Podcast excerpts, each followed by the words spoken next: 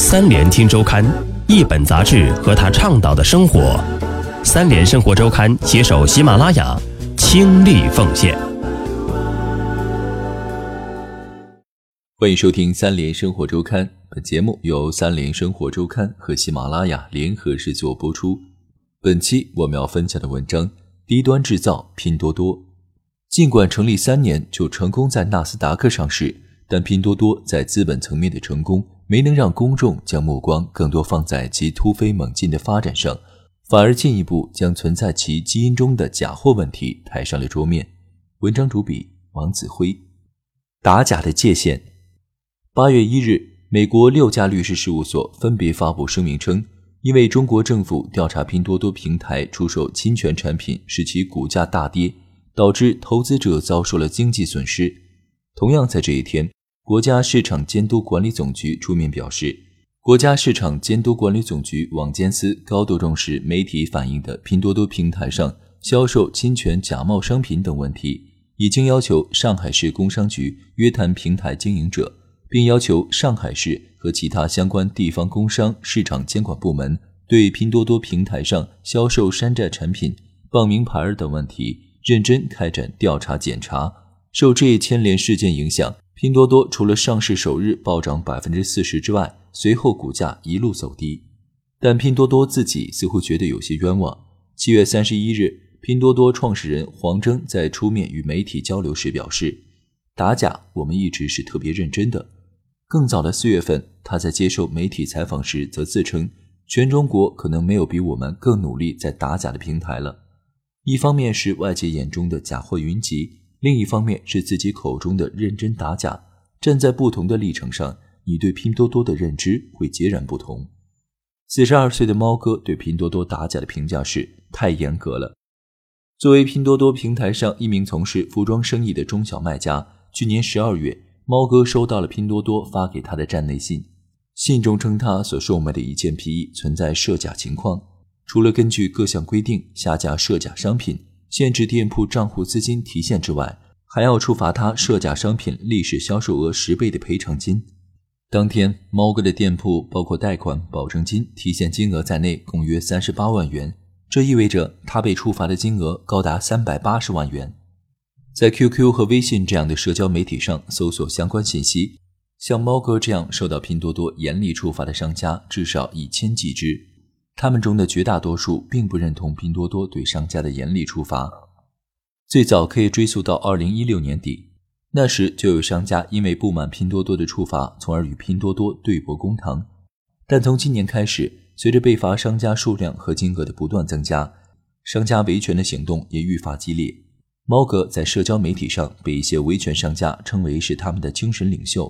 最近八个月以来，家在湖南郴州的猫哥大部分时间都待在上海，目的就是组织其他商家一起到上海的拼多多公司总部维权。之前这几个月中，他曾数十次联合其他的维权商家一起聚集到上海市长宁区金虹桥国际中心的楼下抗议。作为上海顶级的商务写字楼，拼多多的总部就设在这里。最近的一次行动定在了八月十三日早上，因为此前多次的无功而返，猫哥这回已经调整了自己的心态，就是去多认识些一起维权的商家。可惜猫哥还是有些失望。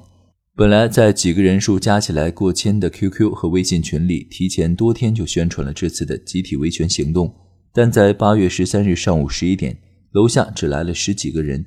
只有这些人，行动很难掀起什么大的水花。在此前三月初到六月底的若干次维权活动中，维权商家经常多达四五十人，大家会约好穿着印有“拼多多还我血汗钱”的文化衫，还多次试图冲过保安的防线，直冲进电梯上楼。这种暴力行为甚至引来了附近派出所的民警维持秩序，但结果几乎一无所获，没几个人能通过这种方式要回自己的钱。于是八月十三日这天的活动。更像是一次精神上的宣誓和对新人的启蒙。在这天来的十几个人中，有四个年轻人都来自浙江桐乡，他们都曾在拼多多平台上开服装店卖衣服，然后从去年下半年开始，陆陆续续因为相似的原因受到了拼多多的处罚，不仅店铺被封，而且账户里所有的资金都被冻结，金额从几万到二十几万不等。君臣是其中最有维权经验的一位，他此前也和猫哥一起来过拼多多总部好几次，结果当然一无所获。于是他选择了拿起法律的武器，把拼多多告上法庭打官司。因为正好那几天要在长宁区法庭开庭，他早来两天凑凑热闹。其他三位都是第一次来拼多多总部维权，他们没有经历过猫哥和君臣的绝望，不试试当然心有不甘。于是他们到写字楼前台。要求前往位于二十九层的拼多多总部，前台小姐毫不意外地拒绝了他们，只是替他们打电话通知了拼多多。一个多小时后，两位年轻的拼多多接待组工作人员下楼来和他们三人沟通，旁边同时站着两位穿黑衣、带着通话设备的安保人员左右护航。沟通的结果就是记录下他们三人的店铺信息和联系方式，然后就让他们回去等消息了。我们早就试过了，没用的。他们过几天就会打电话告诉你，说你的店铺违反了拼多多平台合作协议的规定，你回去好好看看这个协议。我们在这一条有说到。看到其他三人的尝试后，君臣露出了同情的苦笑。无一例外，所有受到拼多多处罚的商家都被告知违反了拼多多平台合作协议中的某些条例，主要包括销售假货、虚假宣传、虚假发货等等。而违反协议的处罚则异常严厉。甚至看上去有些不合情理，要求商家支付通过拼多多销售的严重问题商品历时总销售额的十倍作为消费者赔偿金额赔付消费者。若商家拒绝支付该赔付金，则甲方有权以商家店铺资金抵扣消费者赔付金额赔付消费者，一罚就罚去全部身家。老婆也为此和他离了婚。猫哥对拼多多的态度，也许能代表很多被罚商家，就是想去拼命。因为此前被爆出的山寨电视机和山寨洗衣液等伪名牌产品，商家们现在最大的苦恼是得不到外界舆论的支持。在上海卖创维家、海信视听等品牌电视的阿乐，当天也到了拼多多总部楼下维权。他觉得自己卖的不是假货。打个比方，就像我这个创维家一样，如果买家问你是不是创维，你跟他讲是创维，那你就属于售假了。我跟买家都已经说了，我不是创维的。在这一点上，阿乐和拼多多创始人黄峥站在了同一边。在七月三十一日的媒体沟通会上，黄峥表示，虽然他们打假很认真，但外界把山寨问题和假货问题混在了一起，舆论则进一步把所有的商家问题都变成了假货问题。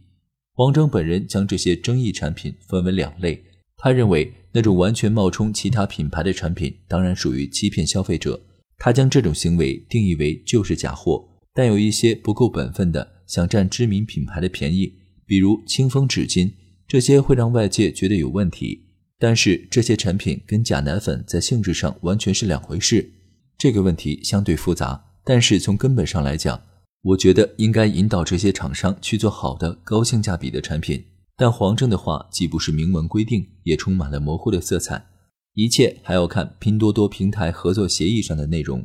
商品描述不符是大多数商家被处罚的理由，成分、尺寸与样式上的差异问题均在此列。君臣的例子就挺有代表性，他的一件棉质衣服被拼多多抽检，认为并非纯棉，由此他本人及亲属所开的几个关联店铺均被封停，